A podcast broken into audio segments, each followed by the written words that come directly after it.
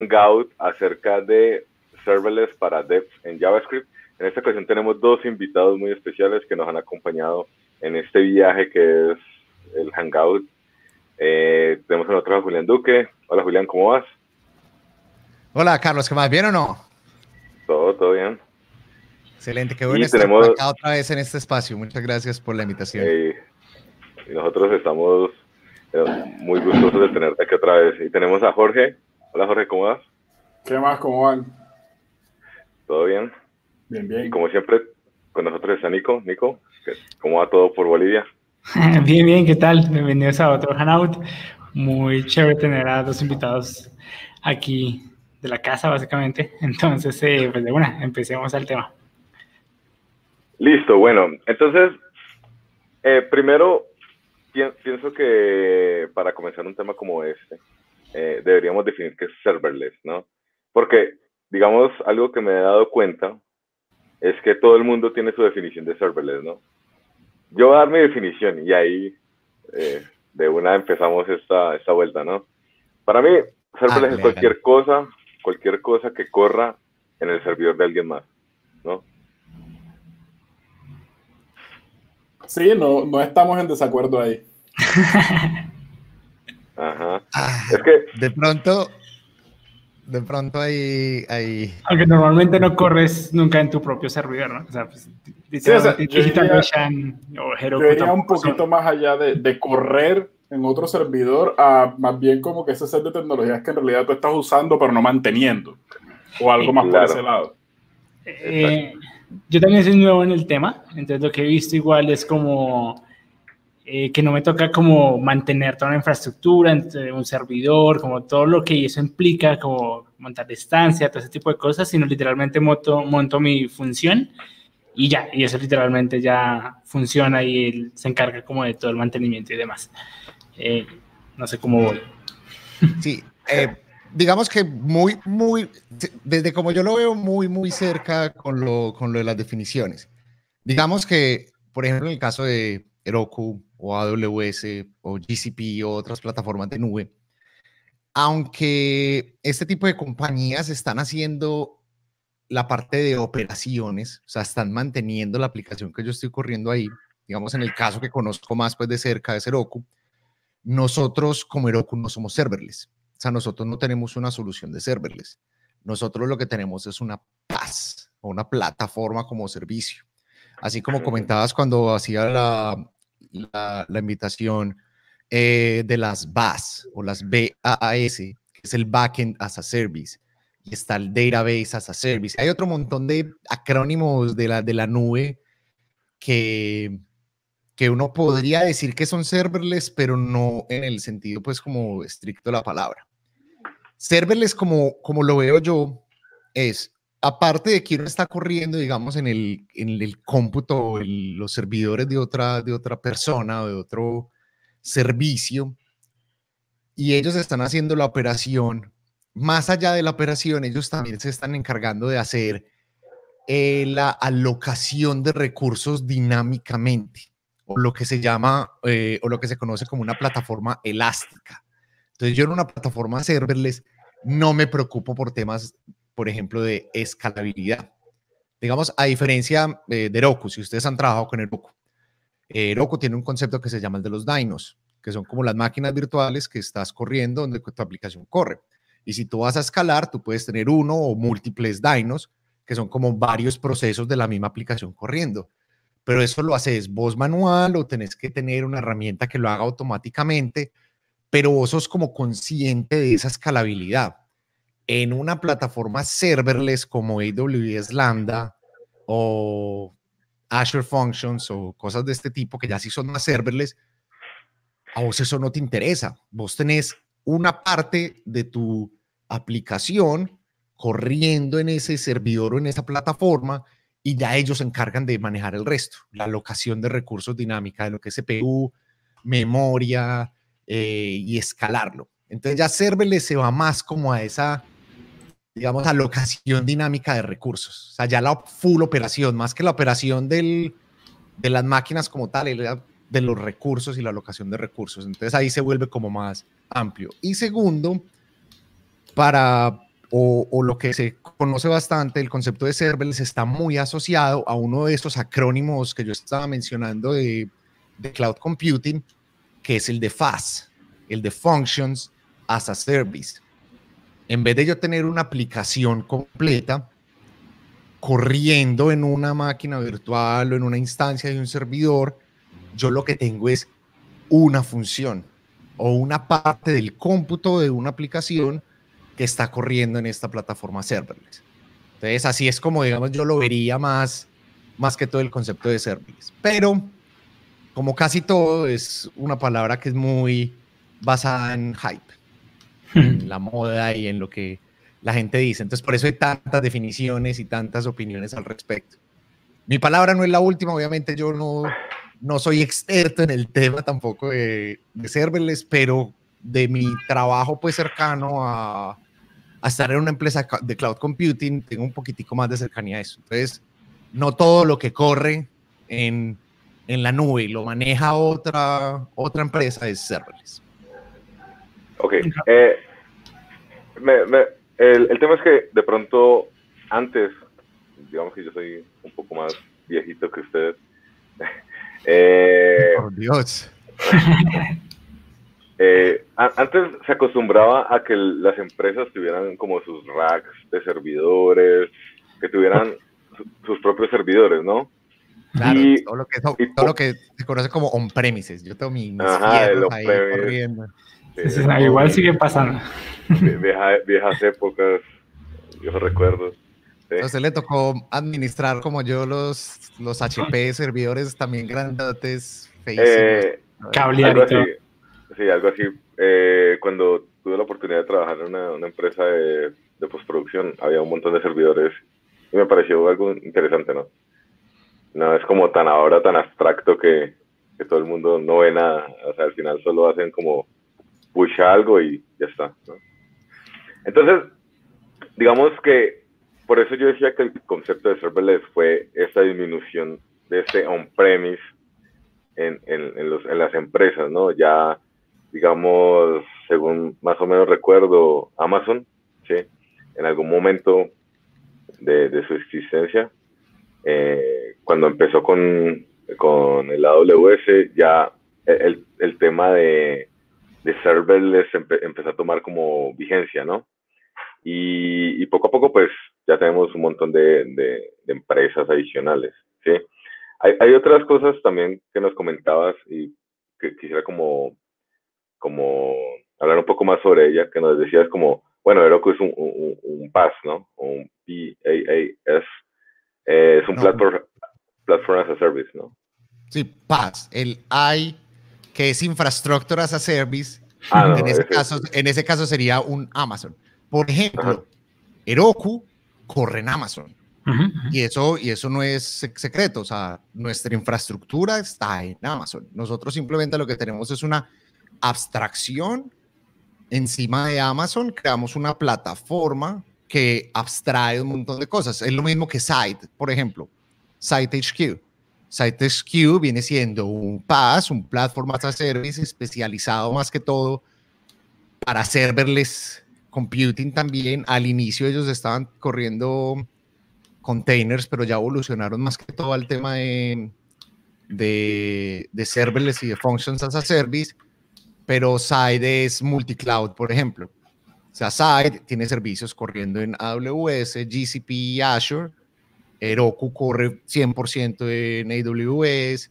Eh, yo no sé Netlify, Netlify dónde correrá, pero este tipo de servicios que te abstraen o te ofrecen ciertos temas de nube utilizan proveedores como Amazon, Azure o GCP, que son los IaaS o Infrastructure as a Service, que ya es como que listo, yo voy a manejar todos los fierros.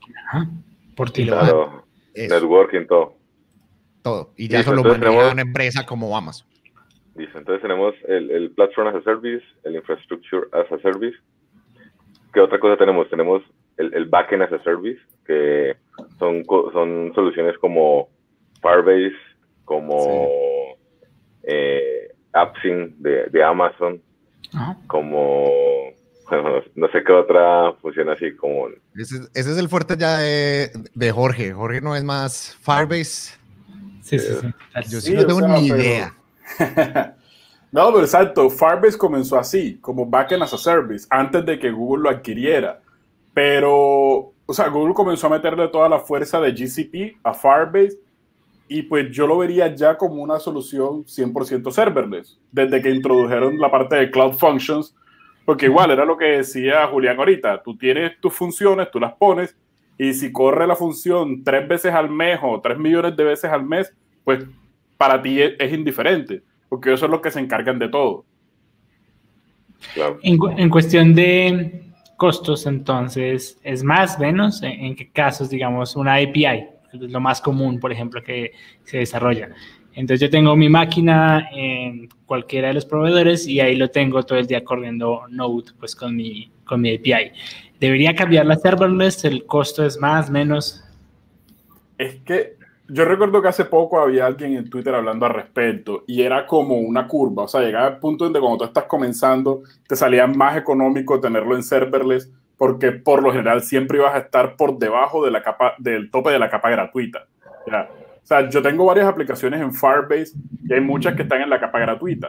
Las que tengo en la capa paga son porque ya utilizan este, conexiones con servicios de tercero a través de las Cloud Functions. Pero en esa capa gratuita se han mantenido. Pero ya de pronto muchas veces llega a cierto tope donde la factura de Firebase te va a salir mucho más costosa que tú tener tu propia infraestructura pero es un tope que por lo menos yo no me veo llegando por ahora.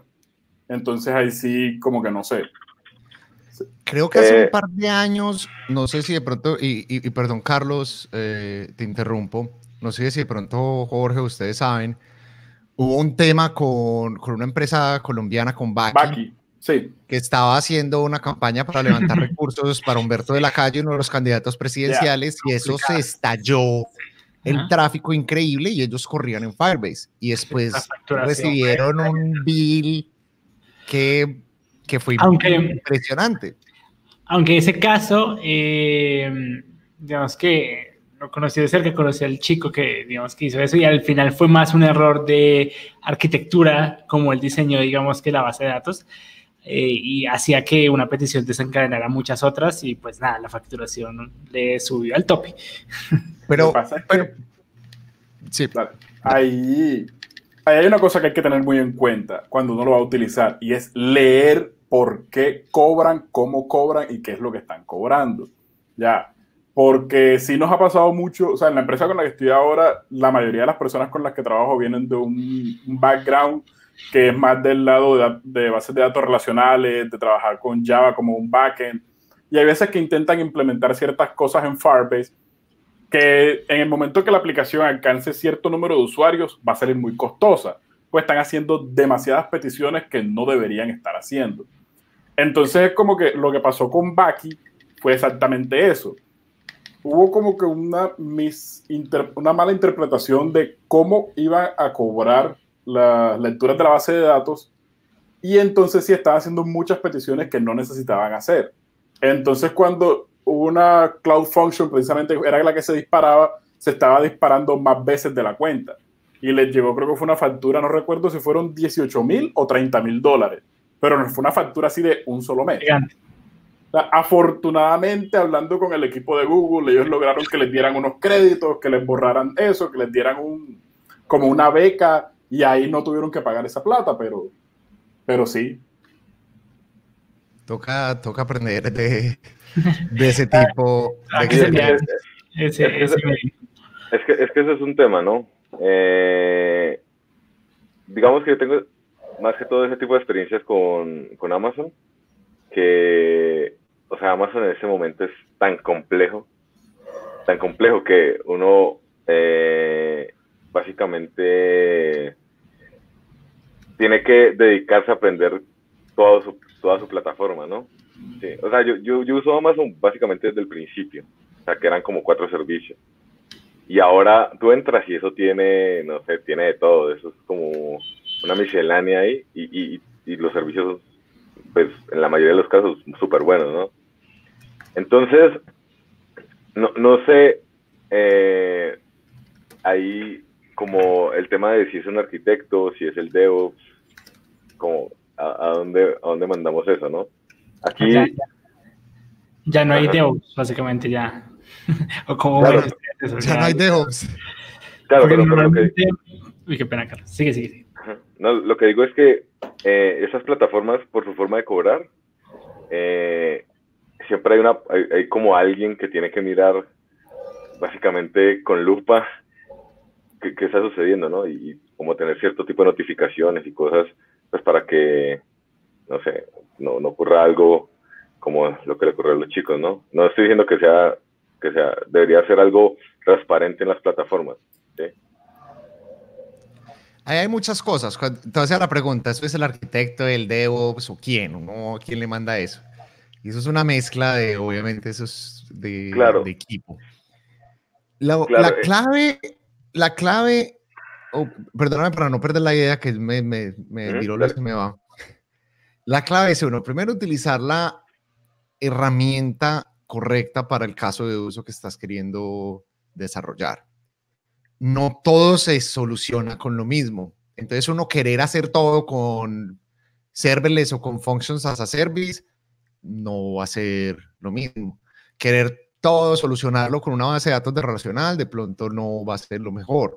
Querer todo de, solucionarlo con una base de datos no relacional o basada en documentos no va a ser lo mejor. Entonces uno tiene que conocer qué herramientas voy a utilizar para ciertos casos de uso. Y uno cómo lo sabe todo eso nace de una muy buena arquitectura. Entonces, todo eso tiene que salir de un arquitecto, una persona que conoce bien el caso de uso, de que sepa cómo va a distribuir, digamos, las, las funciones de la aplicación que está intentando desarrollar, todos los roles que tiene que eh, implementar esta, esta aplicación. Y ya sería el caso del DevOps o el SRE, o yo no sé ya cómo le llaman al, al rol, de implementar eso en, en, la nube o en la plataforma que se está utilizando. Entonces es más que todo utilizar arquitecturas híbridas. Hay ciertas cosas que van a ser muy buenas utilizando microservicios, entonces yo puedo tener lambdas o funciones para hacer ciertas cosas, yo puedo tener instancias y si tú con ciertas aplicaciones corriendo, yo puedo tener SQS para manejo de ciertas colas o de mensajería, yo puedo tener ciertas bases de datos, que una es y una la otra para diferentes tipos de estructuras de datos. Entonces, al final siempre va, se va a terminar convirtiendo en una mezcla. Y uno, como sabe, después de que uno implementa una, una aplicación, la despliega, uno como sabe qué herramienta va a ser buena o no, uno tiene que medir, uno tiene que monitorear uno tiene que tener métricas, uno tiene que tener data y analizar. Listo. Esto está cumpliendo con lo que yo quiero que mi aplicación cumpla. Tengo buena latencia, tengo buen response time, tengo buenos niveles de CPU, de, CPU y de memoria, eh, tengo mucho I.O. no, y ya después empiece a optimizar. Obviamente, optimizar antes de es o se considera una mala práctica, que es lo que se conoce como el optimization, pero para uno poder llegar a ese punto, uno tiene que medir. Entonces, eso es una mezcla de, de todo, se termina convirtiendo complejo. Sí. Eh, igual, pues digamos, normalmente uno tiene como estas alertas, esas, esas alertas que te permiten de alguna manera como manejar esos escenarios, aunque, bueno, no, no, no sé, o sea, realmente no conozco muy a fondo el caso, ¿sí? Y supongo que en medio de un pico, como supongo que sucedió, ellos no iban a bajar todo, como no, no vamos a dejar que la gente eh, ingrese porque se está reventando el, el, billing, ¿no? Sí, literalmente ellos siguieron operando por, para, pues, por no caer todo el sitio. La solución era, pues, túmbelo. Eh, pero, pues, los de Baki, pues, siguieron, decidieron continuar porque estaban en vivo, estaban pues precisamente todo al aire. Eh, y pues eso fue. Pero sí, yo creo que las alertas, eh, Fibers igual manda bastantes alertas, o si no, igual tú ves los logs y comienza a ver, hey, tu cuota literalmente ha sido excedida. Por ejemplo, nosotros, nosotros lo estamos utilizando, al menos yo utilizo bastantes, bueno, no bastantes tampoco, utilizo eh, para generar los thumbnails de las imágenes en Fiber Storage que ahorita ya lo sacaron como una extensión de por sí, muy fácil. Eh, pero es para, yo como subo todas mis imágenes a, a Fibrous Storage, hago la generación de tumblings con una función como tal. Y eso en teoría es eh, pues serverless. Yo, esa función corre allá, en dónde corra, qué infraestructura corra, no sé. Simplemente pues es mi función ahí corriendo desde Node. Claro, igual aquí voy a meter un una pregunta que hicieron en el chat. Eh, en, el, ese caso, pues eh, la persona está preguntando, en, esos casos donde ocurre este tipo de, de problemas, ¿es mejor App Engine supongo que habla de, como antes se conocía el, Platform as a Service de, Google, eh, y hacer un endpoint en lugar de, una cloud function. o sea, no sé si sea tan sencillo de, de, decir, ¿no?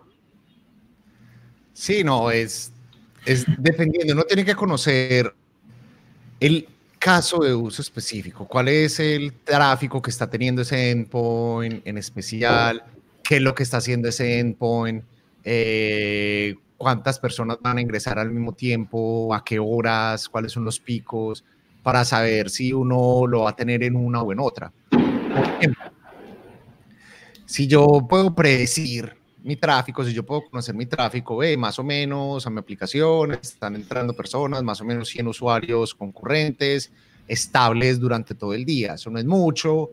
Eh, mi aplicación puede correr en un App Engine tranquilamente o puede correr en un, en un pass porque es un tráfico predecible. Pero, ¿qué pasa si yo tengo una aplicación que durante el mediodía o la hora del almuerzo yo tengo tráficos que pasa de los 100 usuarios concurrentes a 10.000 usuarios concurrentes?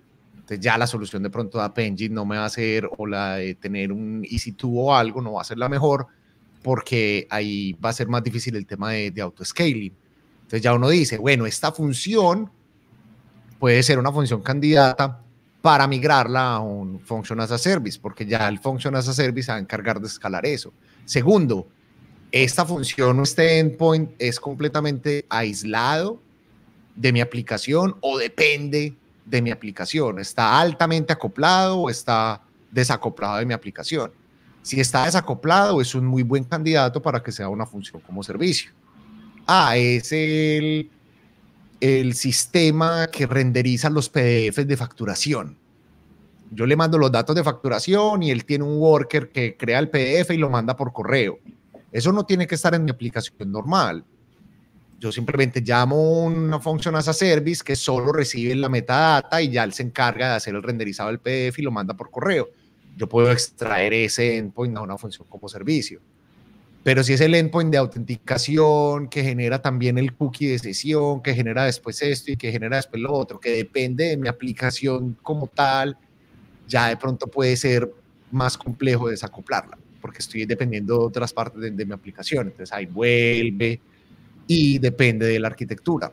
¿Cuál es la arquitectura de la aplicación? ¿Cuáles son los servicios con los que mi aplicación está interactuando? Sí, o sea, es realmente un trabajo que hay que pensar bastante, ¿no?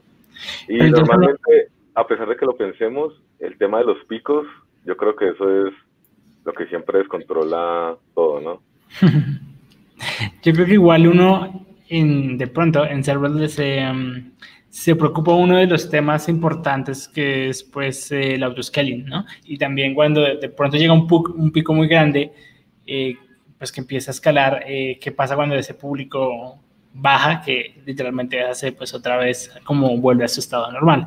Eso normalmente en hacerlo en backend puede ser medio complejo. Entonces eh, uno normalmente, eh, no sé, utiliza Kubernetes, Docker Swarm y, tiene su cluster y casi que uno le toca estar muy pendiente y estar pendiente de las alertas eh, para ver si ya hay algo que está como en algún pico y entonces manualmente como añadir o un script automático que añada otro worker al cluster.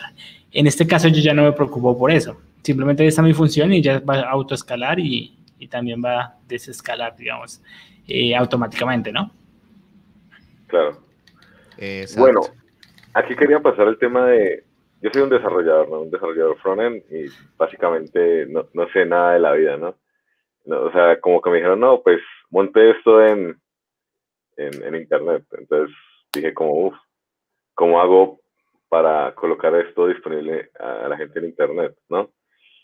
Y alguien me dijo, hay algo que se llama Firebase, ¿no? O hay algo que se llama Amazon, o hay algo que se llama Heroku. Bueno, y luego ahí uno empieza a leer y ya se vuelve loco porque hay demasiado servicio, ¿no? Entonces, el tema es ese. Yo soy un desarrollador y solamente sé de frontend, ¿no? ¿Qué, qué, qué soluciones me dan para eh, yo poder eh, mandar mi aplicación y, pues no como no, no, no preocuparme tanto por eso, ¿no? Por ejemplo, la solución que me da Firebase me gusta mucho, que es uno hace su código, hace un menos menos prod en su en su build y ya luego solamente hace Firebase deploy. Para mí eso es, perfecto, ¿no? No sé qué piensan ustedes. ¿Qué es lo mejor para nuestros amigos desarrolladores? Bueno, eh, pues ahí sí es, es, mucha cuestión de gustos también. O sea, yo tengo, como les contaba, yo tengo trabajando con Firebase desde antes de que fueran parte de Google, o sea, desde que arrancaron prácticamente. Y una de las cosas que más me gusta, además de la facilidad esa que tú pones, es que los servicios están eh, desacoplados entre ellos mismos. O sea, tú no necesitas utilizar toda la suite. Si tú lo único que necesitas es lanzar la aplicación y es una página estática y lo único que necesitas es el hosting, ahí tiene Firebase Hosting. Si más adelante necesitas autenticación, ahí está la API de autenticación. Y así, o sea, no tienes que utilizar todo el paquete, sino tú simplemente vas escogiendo qué es lo que necesitas. Eh, de resto, no tengo mucha experiencia. Me acuerdo que utilizaba Heroku hace 5 o 6 años o menos, cuando trabajaba del lado del backend con Django lanzando aplicaciones. Pero de lo nuevo ahora de serverless, como que desde que conocí la solución de Firebase, es la que siempre he utilizado. Ahí, por ejemplo, cuentas algo con respecto a Firebase. Firebase te está dando API, te está dando Data Store, te está dando un montón de cosas que es, que es más del lado de la aplicación. ¿Sí o no? O sea, el API, el, el Authentication API y todo te está solucionando problemas de tu aplicación. Entonces, digamos, si yo no quiero desarrollar o gastarle mucho tiempo invirtiéndole a un backend, voy a utilizar este tipo de servicios que me está ofreciendo una solución como Firebase. El caso de Heroku o otras plataformas similares, por ejemplo, Heroku en este caso, nosotros no te vamos a ofrecer absolutamente nada de application level. Usted hace su propia autenticación. Te ofrecemos add-ons que te que de pronto te pueden solucionar algo del problema, pero ese no es el trabajo de nosotros. Nosotros estamos dando una plataforma que te va a facilitar el despliegue y nosotros vamos a operar esa plataforma. Y además de eso, te estamos administrando y te estamos dando la posibilidad de utilizar Data Store, PostgreSQL y Redis o eh, Apache Kafka y si estás utilizando temas de PubSub o de colas de mensajería o de real-time streams de, data y, temas así. O te damos otro tipo de herramientas de Ops, por ejemplo, listo. Eh, tenemos soluciones de CI/CD, y, te solucionamos este tipo de problema con abstracciones que son muy sencillas para el desarrollador. Así como tú decías, yo le doy Fire, Firebase Deploy y ya tengo mi aplicación online. Yo le doy Git Push Heroku Master, que ha sido desde hace 10, 12 años que existe Heroku y todavía es la misma vaina, y tenés tu aplicación online. No tienes que preocuparte por nada más. Netlify. Netlify tiene un caso de uso específico que es el de eh, lo que llaman ahora Jamstack o Single Page, single, single, uh, single page Applications o este tipo de vainas, que es más orientado a aplicaciones frontend.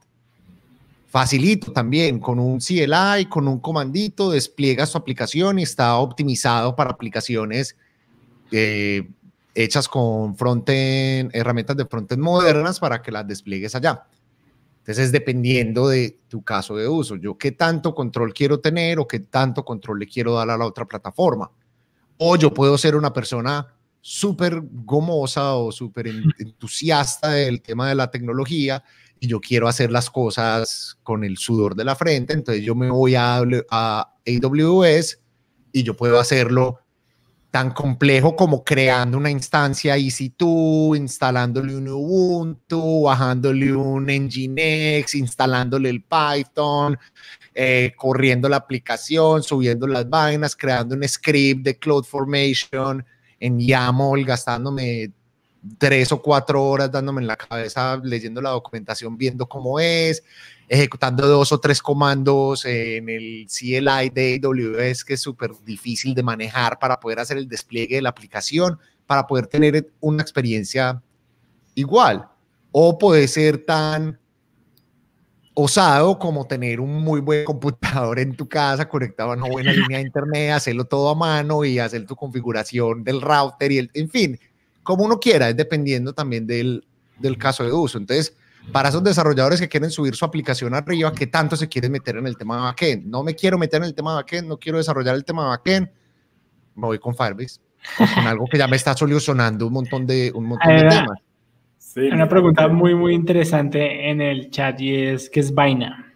Ya que todos somos colombianos y Vaina. mexicano. Vaina es, como, esa, como esa cosa. una cosa. Sí. Creo que también vaina es, un, es como un, una mata, ¿no? Un... Pues la vaina es la, la, funda donde va el machete. la, vaina como tal, sí, la vaina como tal es una, una funda. Normalmente eh, hay un hay una verdura, un vegetal, yo no sé cómo se llama eso, que son las arvejas o las peas en inglés, que vienen en un contenedorcito o los frijoles también vienen en un contenedorcito que se llama la vaina, uno destapa la vaina y saca los frijoles. Y en Colombia utilizamos la vaina como esa cosa. Esta es una vaina, una, cosa. Una, pregunta. Em, yo he visto mucho que en serverless hay cosas como, como sin estado, es decir, yo mando una tarea, esa vuelta, como tú dijiste ahorita, le mando mis parámetros de entrada, generar el PDF, lo envía por correo y ya o en mi caso genero los templates de las imágenes y ya. Ahí puedo tener, eh, ahí no tiene como estado, eh, un serverless dentro de mi función, puedo tener mi conexión. Ah, qué buena pregunta. Stateless es también clave mucho de este tema de, funciones. ¿Te, te, acordás que yo decía mucho lo, ahorita lo de, lo de estar desacoplado? También es una práctica cuando uno está trabajando con microservicios, tener los microservicios que sean stateless, que, nos, que no mantengan estado. En Docker es stateless todo. ¿Cómo, ¿Cómo funciona más o menos esto? Esto por detrás utiliza contenedores y por detrás utiliza algún mecanismo de orquestación para manejar esos contenedores. Llámelo Kubernetes, llámelo como sea, yo no sé qué lo que allá. Eso ya se sale, eso es above my pay grade o por encima de mi salario porque no sé hasta ya todo el detalle técnico. Entonces, es como si eh, este tipo de contenedores estuvieran ahí durmiendo, esperando a que llegue una petición. Entonces, no tienen ningún tipo de estado. Cuando llega esta petición, estos contenedores despiertan, empiezan a procesar el cómputo, retornan y se quedan esperando por si llega otra petición. Si en cierto tiempo no llega una petición, ellos vuelven y se, apagan y se quedan quieticos. Entonces, ese primer request se conoce como call de start. Entonces, muchas veces esos call de start toman un poquitico más de tiempo en el, en el, en el request response time. Entonces, entre más peticiones tenga una función, por ejemplo, eso, eso, eso, se conoce como tener la función hot o, warm, la función está caliente, está recibiendo peticiones, entonces no está durmiendo ni, ni, despertándose, sino que se mantiene despierta y entre más tráfico tenga, si este contenedor no es capaz de manejar el tráfico, empieza a despertar otros contenedores y automáticamente el load balancer o un mecanismo empieza a distribuir la carga entre los diferentes tipos de contenedores. Pero eso es muy rápido porque a la final ese contenedor es muy pequeño. Obviamente también eh, estos contenedores de serverless, yo te compartí un link eh, Carlos, para que después lo tengamos en la, en la historia final, con toda la lista de proveedores pues, de Functions as a Service y sus diferencias, también tienen límites. Yo ayer estaba entrevistando para el podcast de Roku a una compañía que hace un producto para, para streamers, para seleccionar la música de los streamers, y ellos, una de las funciones que, una, una de las funcionalidades específicas que tienen, la tienen en Lambda, en AWS Lambda, porque tienen mucho tráfico y, muchas lecturas. Y ellos están teniendo un problema ahora porque Lambda tiene un límite de 20.000 eh, usuarios concurrentes al mismo tiempo. Entonces ellos ya están llegando a los límites de tener 20.000 usuarios concurrentes al mismo tiempo en Lambda. Y se supone que Lambda es para escalar. Entonces ellos ya están viendo la forma de, bueno, y ya llegamos al tope, ¿cómo vamos a seguir para poder superar el tope? Entonces es complejo ahí. ahí eh, esta parte de serverless es el que nos da esta capa de, de abstracción de, de, todo lo que nos hablaste ahora, de, ah, toca un contenedor y eso se distribuye en un clúster en diferentes máquinas y hay un balanceador de carga, etc, etc, etc. Para el desarrollador es como, yo monto esa vuelta ahí, tengo que tener tengo que tener muy bien, pues saber cuáles son mis límites o qué es lo que me está dando mi proveedor, por si me paso o no, o pues cuánto me va a costar si me paso, pero al final me, como que ya me desocupo de toda esta parte de los servidores. Sí, sí, total, total. Tengo ahora mismo una aplicación corriendo en Firebase, que son básicamente los cursos que yo tengo, de, son mini cursos de Ionic con Firebase y eso, eh, son como seis mil y pico de usuarios que están ahí mes a mes y la cuenta de, de Firebase me viene por 83, 87 centavos. Entonces es un punto en que ahora mismo estoy, que estamos bien. Sí, sí, súper. de nuevo, como... ¿Qué? Sigan hablando entre ustedes, por favor. Siempre, siempre, siempre depende del, caso de uso y de conocer muy bien el servicio que uno está montando. Voy a experimentar y, en tu caso, sí, uno muchas veces va a estar por encima del, de nivel de tráfico. Es que uno, uno cuando pasa del free tier o de la capa gratis, es porque ya la vaina o uno hizo algo que alguien lo publicó en Hacker News y eso empezó a tener un tráfico impresionante, o, o uno, pues sí, uno tuvo algún tipo de spotlight que empezó a generar usuarios y tráfico, uno ya tiene una aplicación en producción que, que la verdad tiene que uno que pagar ya más de mil dólares al mes pues para un servicio. He visto que igual eh, la mayoría de, bueno, igual es más mi experiencia, mi burbuja también de tecnología, pero he visto más que soportan, o al menos functions de, de Fiverr, soporta solo para JavaScript. Eh, no sé, tú, eh, Javier, si no estoy mal. Jorge. me mataste, me mataste. Jorge. Javier, Javier me dijo yo erróneamente. Sí, sí, exacto, eh, me confundió. No, pero tienen, tienen diferentes SDKs, o sea, pues el más común que utilizamos nosotros por estar trabajando con JavaScript es el SDK de JavaScript de Node pero por lo general tienen JavaScript, Python, eh, creo que Java y no recuerdo cuál otro. Creo que tienen cuatro o cinco SDKs para el lado del servidor, para las Cloud Functions. Ok, ok. Ok, gracias, Jorge. Igual, igual Lambda. eso, eso. Yo también cuando lo conocí, yo, eh, Javier, es que no, me llamo Jorge. Yo, no, eh, me pasa mucho, me pasa mucho, mucho, mucho. creo que es por tu Hola, Javier yo siempre respondo los correos como que, hola, no sé con quién hablas, creo que te equivocaste de correo. qué, pena, yo no me llamo Javier. Eh, Lambda también, por ejemplo, aunque Node.js es, es un, lo que uno dice first class citizen o pues como un lenguaje soportado oficialmente, pues principal, puedes escribir lambdas en Python, puedes escribir lambdas en Java, sentido. Puedes escribir lambdas en Go, que tiene mucho sentido, porque es compilado. Puedes escribir lambdas en Rust, que tendría muchísimo sentido, porque eso es maravillosamente eh, también compilado y optimizado.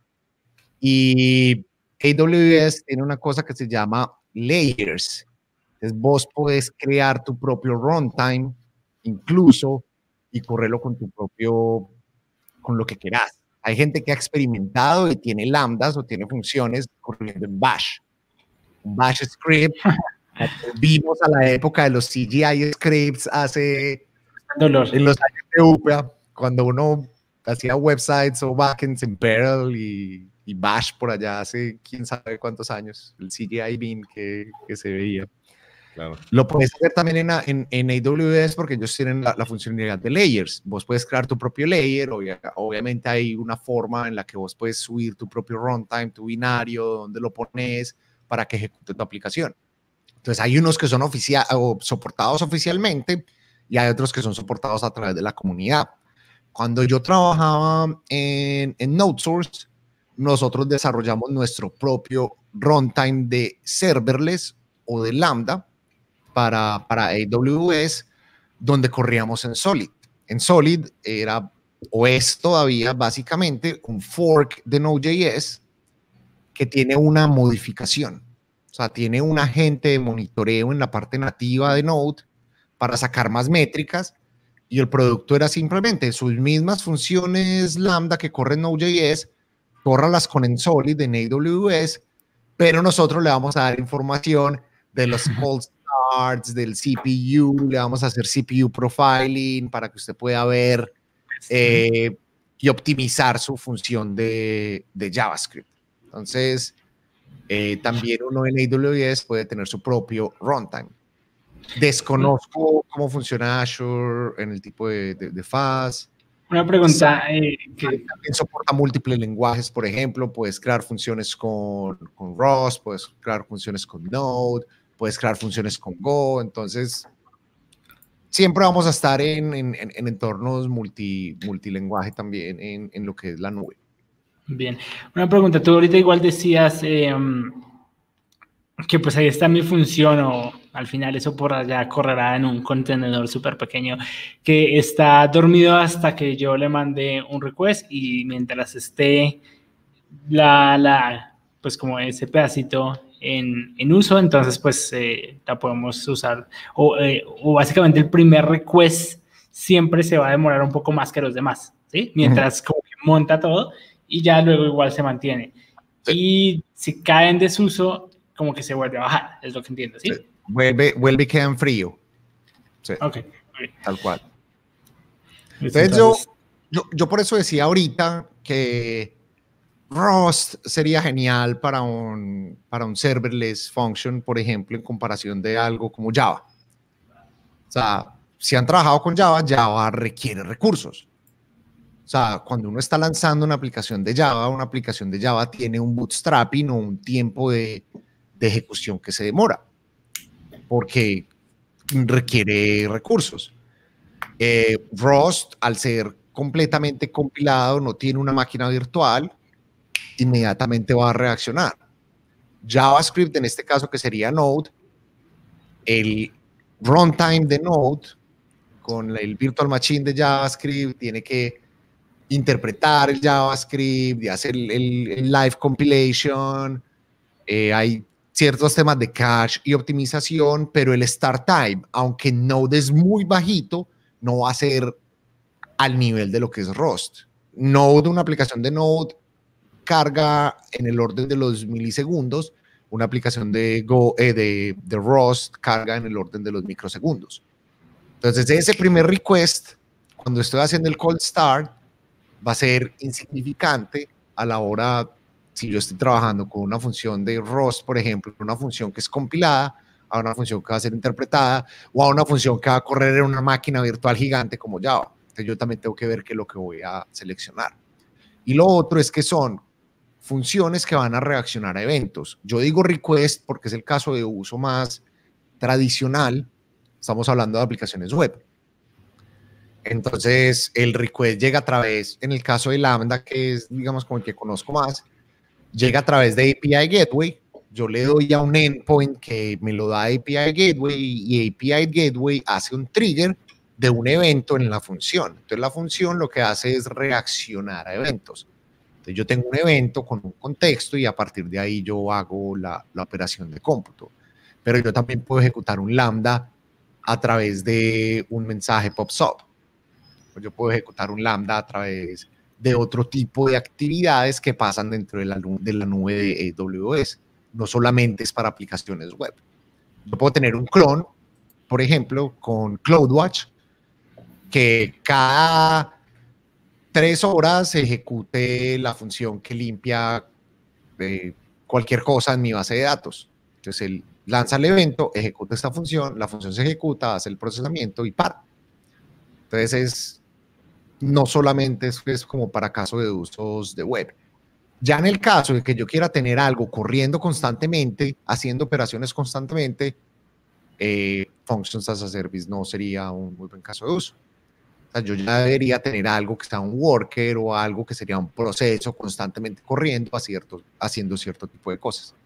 Entonces, obviamente siempre va a ser dependiendo del, del caso de uso que sí, yo, yo creo que me acabas de dejar una tarea.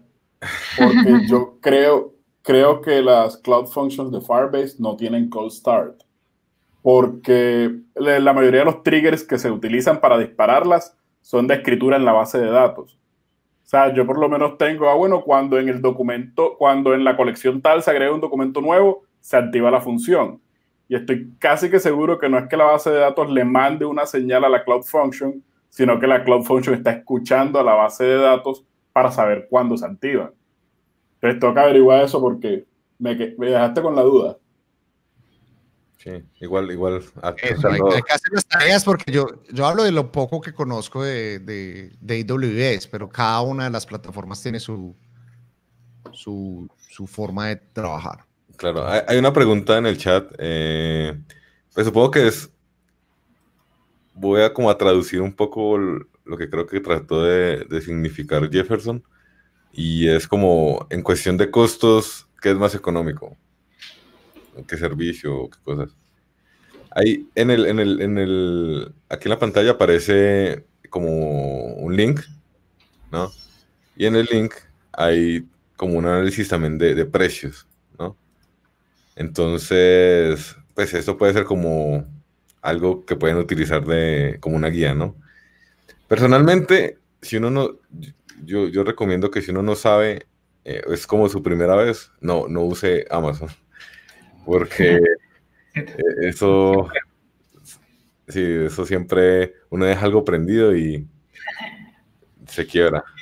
A mí, a mí me pasó con Azure, igual, yo no soy muy de DevOps, pero eh, sí también dejé algo por ahí y pues la factura al mes es compleja. De, por sí me ha gustado más la facturación de Fibers, eh, es muy plano en eso también y de DigitalOcean.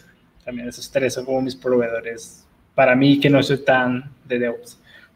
Claro. Yo, yo, duré casi un año pagando mensual 4,89 por una EC2 de Amazon, donde estaba corriendo el backend de una aplicación que le hice a, mi padrastro que él no estaba utilizando ya. No la, no la apagué, no entré, se me olvidó y ahí está, 4,89 todos los meses. Yo, yo, por ejemplo, todavía pago DigitalOcean. Ahí tengo una aplicación que es la de la empresa de mi hermano, que es un WordPress pues el mejor caso de uso para tener un WordPress corriendo con una base de datos MySQL, tengo un Ubuntu, pago 10 dólares al mes y eso nunca se cae y eso nunca lo tengo que tocar. Es, es, la mejor herramienta para, para, para el caso de uso que, que, tengo en ese momento. Ahora que estoy trabajando en Heroku, hay mucha gente que se me acerca y me dice, ah, pero es que Heroku es muy caro. Y si uno se pone a ver, sí, o sea, si uno va a pagar el, el, el, el hobby, el, Dino Hobby, que vale 7 dólares al mes, uno puede vivir con el gratis. El gratis te da mil, mil horas al mes para utilizar la plataforma. Entonces puedes correr una aplicación web que son más o menos 755 horas al mes. Y de pronto un worker cada cierto tiempo o cierta operación cada cierto tiempo. El único inconveniente es que nosotros también tenemos cold starts. Nosotros no estamos funcionando, como les digo, no somos un serverless runtime. Nosotros simplemente tenemos unas instancias que son estos dynos, estos contenedores que corren. Cuando no hay request cada cierto tiempo, nosotros los apagamos. Cuando llega el request, vuelve y se levanta, pero ese cold start puede llegar a ser un poquitico más largo que el cold start de un serverless function. unos, unos segundos, pues que para ciertas personas segundos es muchísimo tiempo para un response time. La diferencia cuando uno ya empieza a pagar es que, listo, esto te va a estar corriendo sin problema, nosotros nunca te lo vamos a pagar. Pero te estás ahorrando todo el tema de operación de la plataforma, no te tenés que preocupar por todo ese setup, que a la final, si te pones a verlo desde el punto de vista de empresa o desde un emprendimiento, que es lo que muchos de nuestros clientes hacen, es, yo no quiero contratar un equipo de DevOps, yo no quiero contratar un equipo de infraestructura, porque es un equipo que vale, sobre todo acá en Estados Unidos, lo, pues tener un empleado en un equipo puede estar costando entre 80 a 100 mil dólares al año. Entonces, tener un equipo de DevOps puede salir más caro que yo pagarle a otro a que me mantenga la, la plataforma. En el caso de AWS, yo necesitaría tener un equipo que me cree los scripts de CloudFormation, de que me configure las instancias de sea lo que sea que voy a usar, bien sea EC2, bien sea ECS, bien sea AKS, bien sea cualquier, cualquiera de esas vainas. Entonces, siempre va a estar la balanza de, de o voy a tener gente manejando esto, lo voy a manejar yo, o voy a pagar para que otro lo haga. Entonces, al principio puede parecer muy caro, pero cuando la aplicación crece, ya hay un costo-beneficio, como que, uy, no, ya tengo buen retorno. Entonces, siempre depende. Sí, y cuando tengo una aplicación que está full, pues tengo usuarios, está en producción, está corriendo, ya tengo que pagar. Y lo otro es que nosotros siempre queremos todo gratis. si uno, uno se está inscribiendo en estos servicios y aunque hay un tier gratis y yo puedo hacer el deploy de mi aplicación, yo tengo que poner mi, mi tarjeta de crédito. Porque hay otro tema y es un tema grandísimo, sobre todo trabajando en este tipo de empresas, es el tema de los abusers. Hay gente que abusa de la capa gratis. Busca formas para hacer que la vaina funcione y hace ciertos tipos de hacks y tiene, como es gratis, pone aplicaciones que digamos no son eh, aplicaciones como muy dentro de lo legal y obviamente está consumiendo recursos de, de un negocio entonces es uno también cómo controla los abusers mes a mes y uno tiene que tener sistemas de monitoreo para detección de abusers y eso es todo un área, por ejemplo, en el caso de Heroku que se encarga de detectar abusers. Y eso es una tarea tremenda. Ahora imagínense en, Amazon, yo no me quiero ni imaginar lo que está pasando por ahí. no, esos manes, no, igual esos, esos manes controlan Internet ya. Es porque ahora ya, tienen como gobiernos y todo encima, ¿no? No, eso es impresionante y hay un montón de certificaciones y de temas de data y de privacidad. Y mejor dicho, hay uno, uno, uno de las, digamos, de las industrias más delicadas, eh, sobre todo acá en Estados Unidos, es la industria de, la salud, de la salud y la industria financiera, por temas de certificaciones. Si yo quiero tener una aplicación de salud que maneja datos de pacientes en la nube, esa plataforma tiene que estar certificada con una cosa que se llama HIPAA. Es eh, H-I-P-P-A, HIPAA, eso es una certificación. Entonces, si la plataforma no está certificada con HIPAA, eh, no puedo tener legalmente mi aplicación médica ya corriendo. Entonces, por ejemplo, ¿qué, ¿qué, te pide la certificación HIPAA? Tener sistema de archivos eh, efímeros y encriptados. O sea, la data que está siendo guardada está nunca, nunca se lee, todo va encriptado. Y son sistemas, sistemas de archivos que no están persistidos. O sea, eso es, eso es un tema complejo. Y eso tiene que, eso hacen auditorías y tienen que garantizar de que todo funcione de cierta manera. Obviamente detrás de eso hay un montón de, de ingeniería para que la plataforma pueda ser certificada y obviamente uno tiene que cobrar más para uno poder ofrecer una plataforma HIPAA. Entonces, en el caso de Roku, que es el que conozco, nosotros ya esta capa empresarial, ah, ¿quieres tener IPA? Tenemos un producto especial que se llama Shield, que es que le pone todo ese tipo de seguridades a, al sistema de archivos y no sé qué, pero claro, vaya, averigüe para conseguir el contrato, para poder pagar esa vaina y eso vale miles de dólares. Pero es por toda la ingeniería que hay detrás y por todos los requisitos y por lo delicado que es de la data. Data financiera, todos los temas de, de PITU, de información personal, eso es delicadísimo. Tarjetas de crédito, eh, códigos del seguro social, el cédulas, todo eso es súper delicadísimo. Entonces a esas plataformas les hacen unas auditorías increíbles y si uno no está manejando bien el tráfico de datos, no se le bajan las aplicaciones a uno. Entonces uno tiene que tener canales encriptados en tu end, tiene que tener un TLS en todo lado. Mejor dicho, ahí es cuando uno, cuando uno, uno, se da cuenta, ya cuando uno tiene una aplicación en producción con usuarios y ya le metió temas legales y ya los abogados se le metieron a uno, que uno tiene que gastar plata para uno tener una aplicación corriendo. Téngala donde sea, en AWS, en Azure, en GCP, en llámelo como se llame, usted tiene que gastar plata. Y a veces esa gastada de plata puede llegar a ser muy alta, dependiendo de lo que esté haciendo. Entonces, no podemos esperar que todo sea gratis o súper barato, porque hay mucha gente y mucha ingeniería detrás para solucionar este tipo de problemas. Sí, igual normalmente uno no puede esperar mucho de las cosas gratis, ¿no? Como que hay cosas muy buenas, como por lo menos las, los free tires de, de Firebase y, estas plataformas, pero llega un punto en que uno, se da cuenta que las cosas gratis normalmente son gratis. Mira, si un producto o servicio que yo necesito no tiene cómo cobrar, o sea, no tiene las capas pagas que yo sepa cómo se van a sostener, yo no los uso. Es que ya me ha pasado, ya me he montado sobre un producto gratis. Yo tuve tres aplicaciones en Pars, el backend as a service que tenía Facebook.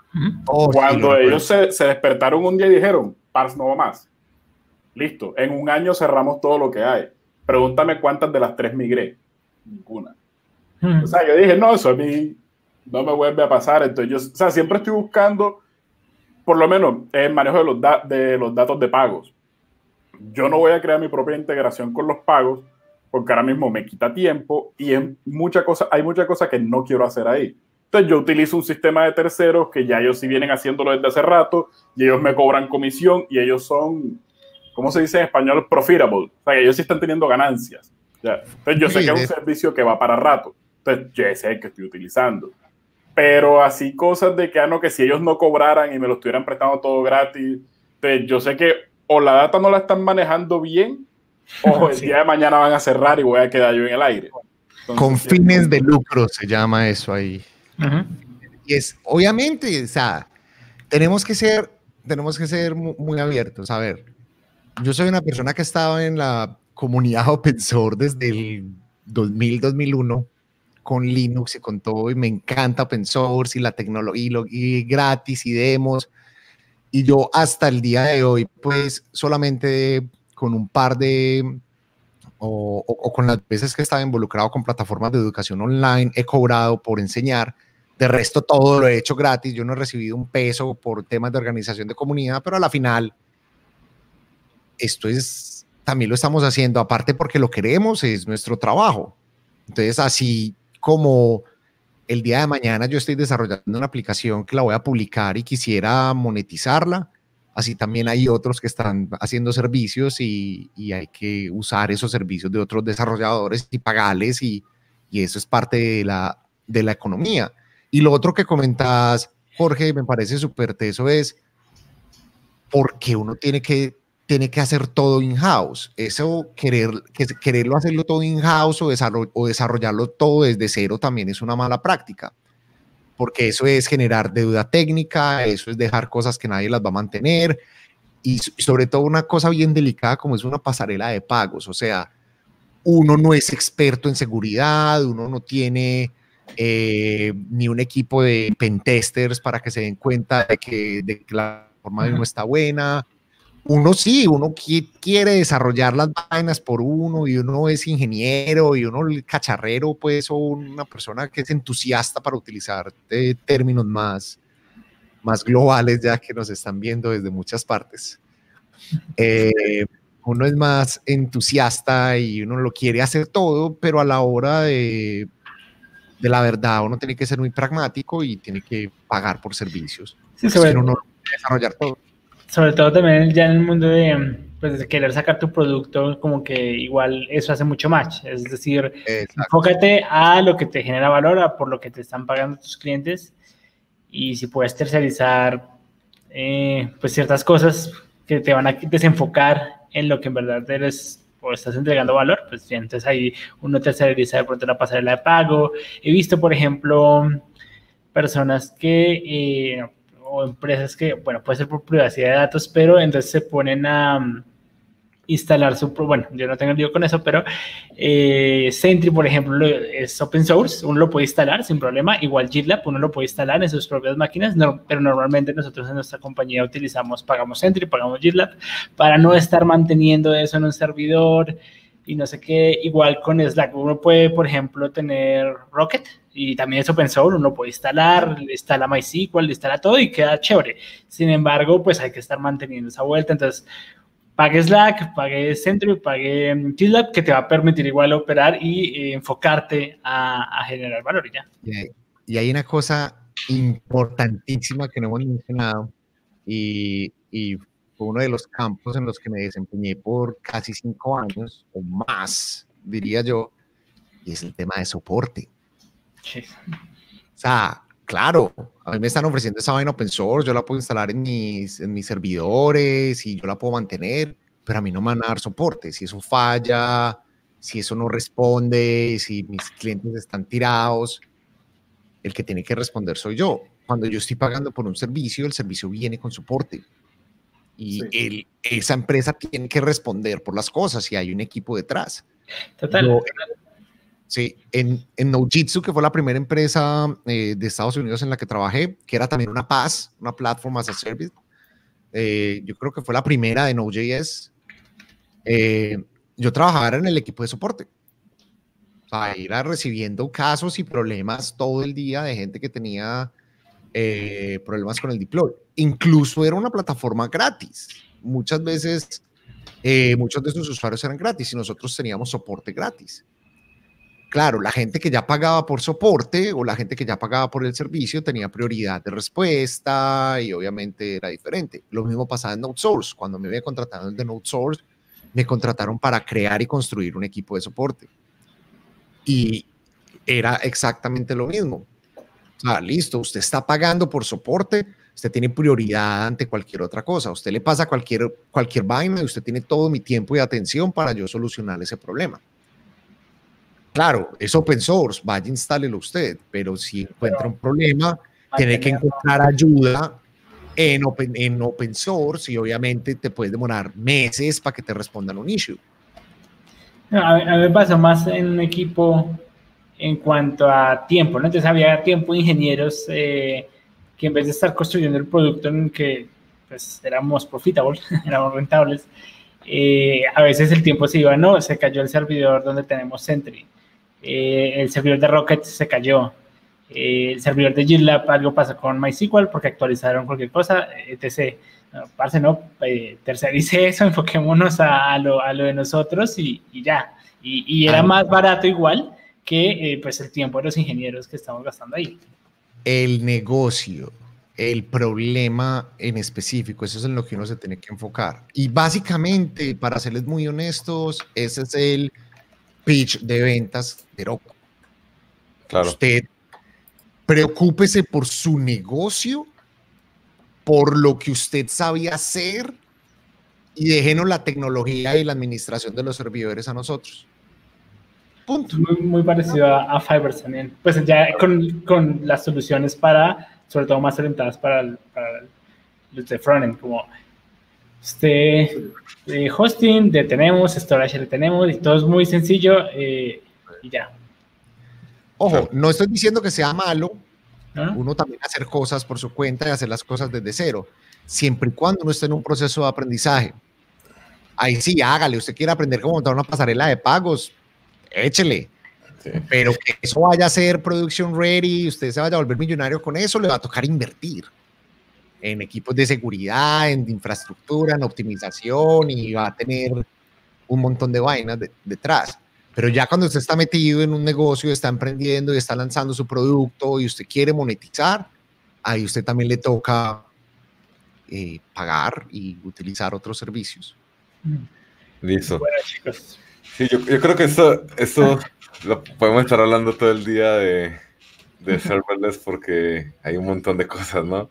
Igual, igual he aprendido muchísimo acá, sobre todo ahorita que eh, Julián nos explicaba más como a detalle eh, varias cosas de, de, de los start, pues, del, del, comienzo de las funciones, ¿no?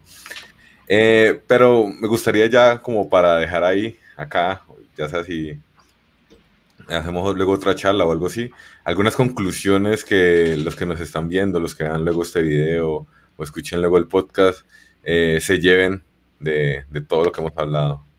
No sé, como en, en, en, dos minutos, ¿qué pueden concluir?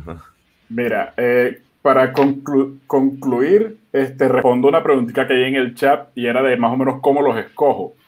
Jueguen con ellos. O sea, yo tengo diferentes aplicaciones en diferentes servicios porque yo vi cuál me servía más. O sea, mi blog actualmente corre en Netlify y yo hago un PR y hago merge en master y ellos se encargan de hacer todo el proceso de build, todo y me publican la nueva versión sin yo tener que hacer nada. Entonces, por eso lo tengo ahí porque me parece muy fácil y porque es el blog, no necesito base de datos, no necesito nada, simplemente en mi blog hay corriendo. Eh, las aplicaciones que ya son un poquito más complejas las tengo en Firebase, pero fue porque lo que comencé a utilizar, lo que me gustó, eh, me amolda mucho a la forma de trabajar de ellos. Pero lo que sí no les recomiendo hacer es un video en YouTube, cuál plataforma escoger. Porque muchas veces la persona que les está hablando allá no, no tiene contexto sobre lo que ustedes están haciendo. Entonces, jueguen, cacharreen, revisen, prueben varias y después ustedes dicen, esta fue la que me gustó o esta es la que me está ofreciendo lo que yo necesito. O esta es la que me cobra menos o esta es la que me cobra de una forma como yo quiero pagar o ya ustedes verán para ustedes qué es lo importante ahí. Sí, exactamente, estoy 100% de acuerdo. Eso se resume en una frasecita, frasecita muy importante que se utiliza mucho en inglés. Use the right tool for the job. Utilice la herramienta correcta para el trabajo que está haciendo. Punto. Por ejemplo, hay Jesús. Jesús, ¿qué más? Qué bueno que estás acá. Opina. ¿Qué opinan de Netlify para Jamstack? Netlify es perfecto para Jamstack. Netlify prácticamente creó el concepto de Jamstack. Entonces, obviamente, para Jamstack va a ser perfecto. Y Jamstack es JavaScript y no sé qué, yo no sé ni qué es Jamstack, pero, pero bueno, si alguien sabe, por favor, defínalo bien, pero, pero Netlify es muy bueno para ese tipo de aplicaciones que son más front-end oriente, de static applications que se automáticamente corren, como decía eh, Jorge acá. Yo quiero... Creo que eso ya es como la, lo que funciona ahorita con todos estos generadores estáticos de, de páginas. Sí, de Headlet CMS, eso tiene un montón de cosas ahí, ahí muy complejo. Uy, tener pensamiento crítico, Mauricio, clarísimo. Yo quiero dar dos, dos plugs, como uno llama ahí en, en, en podcast y eso, y, y ahí le pasé los links a Carlos para que me ayude que supuestamente esto era serverless para desarrolladores en JavaScript y hablamos muy poquito de JavaScript, hablamos mucho del concepto de serverless, pero cero, cero JavaScript. Y les voy a recomendar dos frameworks bastante interesantes que soportan JavaScript para facilitar el tema de serverless, especialmente en AWS Lambda, que es como la gran plataforma pues para hacer desarrollo eh, de aplicaciones serverless. Una se llama Architect, que tiene este CLI que vos instalás con NPM y automáticamente él te genera un proyecto, como un scaffolding de un proyecto, donde vos puedes crear diferentes tipos de funciones. Y estos diferentes tipos de funciones pueden ser HTTP eh, endpoints, pueden ser mensajes de colas, pueden ser otro, otro, otro montón de, de cositas. Y uno simplemente tiene como un archivo de texto donde uno define toda la arquitectura y después uno ejecuta un comandito, arc deploy y él genera todos los AWS Lambda tal cual mágicamente. Entonces es una herramienta tremenda que abstrae CloudFormation, que es la tecnología que tiene Amazon para uno poder hacer despliegue automatizado y scripts de despliegue, que es básicamente también lo mismo que hace el framework serverless, es el mismo concepto. Tienes un CLI tool donde haces scaffolding de un proyecto, tienes un archivo que se llama serverless.yaml, donde también definís más o menos la estructura de los API endpoints y cómo se, cuáles serían las rutas que crees y cierto tipo de cositas. Haces serverless algo, se me olvidó el, el, nombre del comando y él te crea todo el código del proyecto y ya de ahí empezás a implementar tus eh, funciones en Node.js. Architect también, cuando yo trabajé con Architect, solo soportaba JS eh, incluso hice un par de pull requests al proyecto open source, bastante chévere el proyecto, recomendado. Ya soporta Python y Ruby. Para AWS se pueden hacer endpoints en Ruby y en Python. Y Serverless tiene un montón de plugins, pues es uno como de los frameworks más completos y más utilizados, que es open source, pero ellos también ofrecen y venden el, el Serverless Framework Pro que ya te entrega monitoreo, ya te entrega CICD, alertas, integraciones y un montón de vainas de seguridad. Entonces, obviamente para ese tipo de cositas hay que pagar. Pero Architect y Serverless son dos plataformas que puedes utilizar totalmente gratis para desarrollar Functions as a Service con JavaScript, como para concluir y darle por lo menos valor al título del, del, del Hangout. Claro. Eh, bueno, no sé, Nico, ¿Qué conclusiones nos puedes dar? Y en ello me pego un poco a la, conclusión da que se, seamos muy curiosos, simplemente no, no, no sean como, no, eh, Nicolás o, Carlos dijo tal cosa, eh, pruébenlo, quémense ustedes, eh, literalmente sufranlo, si, si, para poder escoger alguno de una forma eh, crítica para ustedes mismos, porque cada quien tiene su background, cada quien tiene, llegó al punto donde está de diferentes maneras, entonces, eh, pues es mejor que ustedes lo prueben por sí mismos y tal vez te guste una o la otra, así que pruébenlo como tal. Sí, digamos que para mí, eh, como lo que me llevo de toda esta conversación es, es pues, primero tratar de enfocarse en lo que, en lo que es como el, el, la, la, solución que le están dando a un problema eh, con su aplicación, con su negocio, con lo que sea, ¿no? Y miren si tiene sentido, eh, pues tener como su propio, su propia infraestructura o contratar algo que, que funcione, pues casi que de una como un, platform as a service. Eh, leer muy bien, leer muy bien estos servicios porque, o sea, siempre uno deja algo prendido, ¿no? Y nadie se lo va a pagar a uno hasta que llegue a la cuenta de, cobro, ¿no? Entonces, eh, para empezar, me gustaría que usaran servicios como Firebase, como, eh, no, sé qué, Nailify, como estos todos que tienen una free tier que dejan, digamos, hacer lo básico como la página de uno y te deja aprender mucho de cómo funcionan estas plataformas, ¿no? Creo que la otra es No, No, sí, No. Y, y luego pues vayan a algo más avanzado.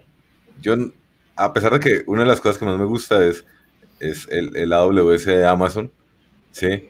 Y sobre todo por lo que desarrollo, eh, el, AWS, el AWS de Amazon tiene eh, cosas que te dan mucha facilidad para el offline, ¿sí?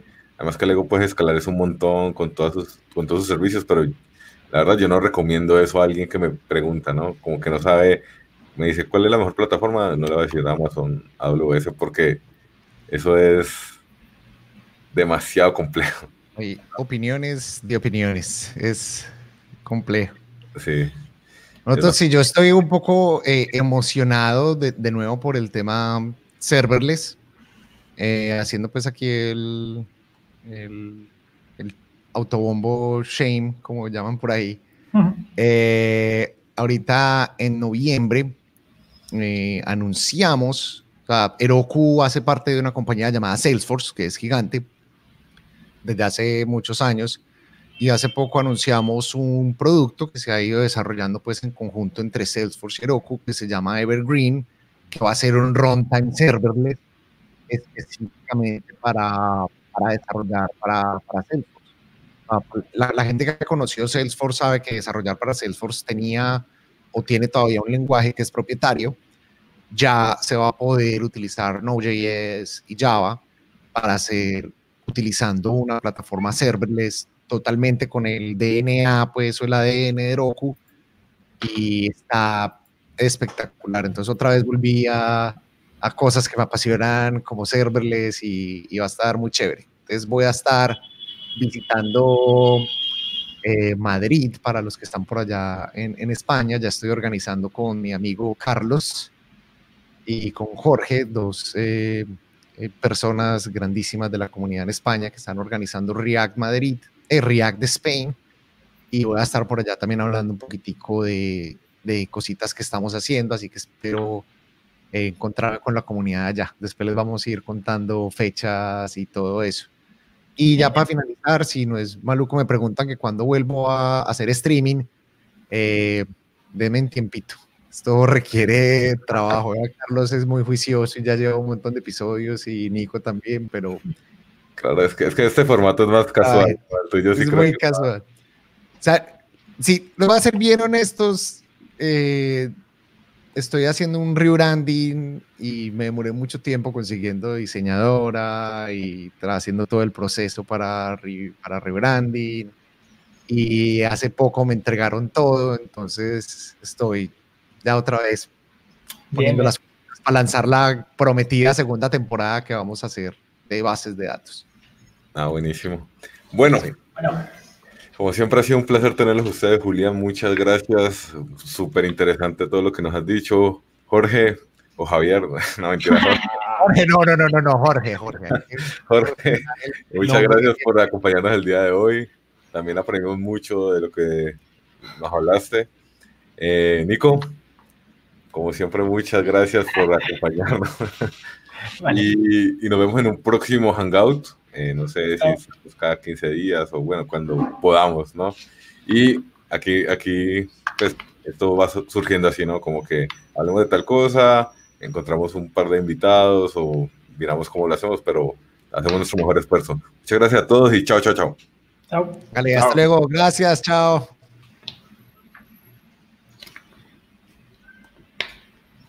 Almorzar.